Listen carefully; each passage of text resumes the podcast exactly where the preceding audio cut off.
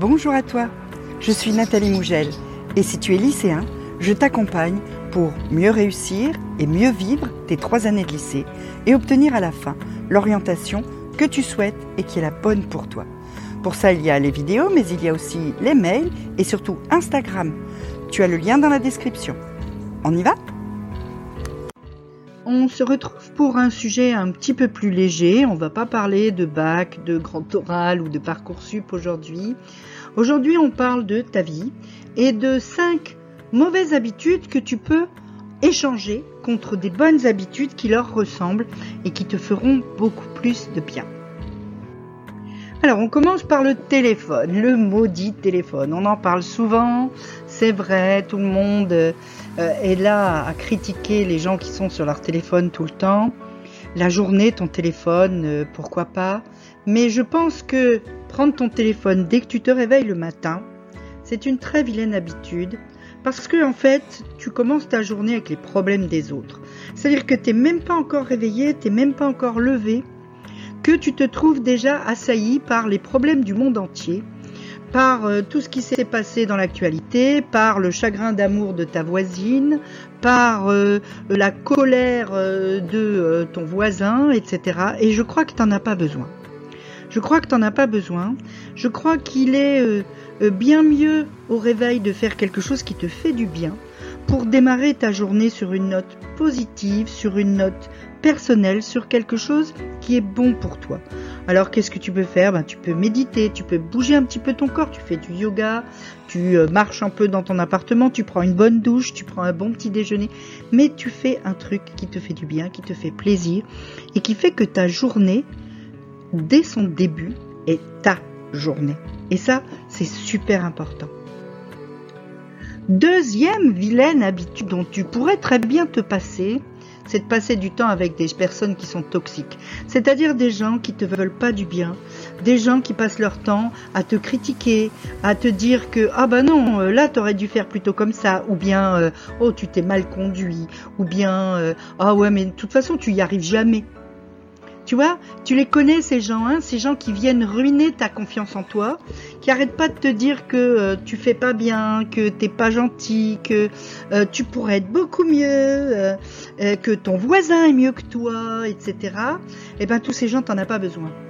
Tous ces gens t'en as pas besoin. Ce dont tu as besoin, ce sont des gens positifs, des gens qui vont te stimuler, qui vont t'encourager quand tu as du mal à faire quelque chose, qui vont te soutenir quand tu lances un projet, qui vont te dire que oui, tu vas y arriver, tu peux y arriver, vas-y, fonce, au moins essaye, ça te donnera euh, de l'expérience, etc. C'est-à-dire des gens qui vont faire du bien dans ta vie. Troisième habitude que tu peux laisser tomber tout, à fait facilement, c'est de passer ton temps à travailler et de te surmener. Arrête, arrête de croire que pour être le plus efficace ou la plus efficace, la seule solution que tu aies, c'est de travailler toujours plus, encore plus et toujours plus. Ça n'est pas vrai. Ça n'est pas la quantité de travail que tu finis qui va faire de toi quelqu'un qui réussit. Au contraire, tu vas t'épuiser et tu vas en fait finir par passer du temps sur des, choses pour lesquelles tu ne réussis rien, pour lesquelles tu n'as aucune efficacité, aucune productivité. Au contraire, prends des vraies pauses dans tes journées, dans tes semaines, dans tes mois, dans tes années. Prends des vraies pauses qui permettent à ton corps et à ton cerveau de prendre un vrai repos.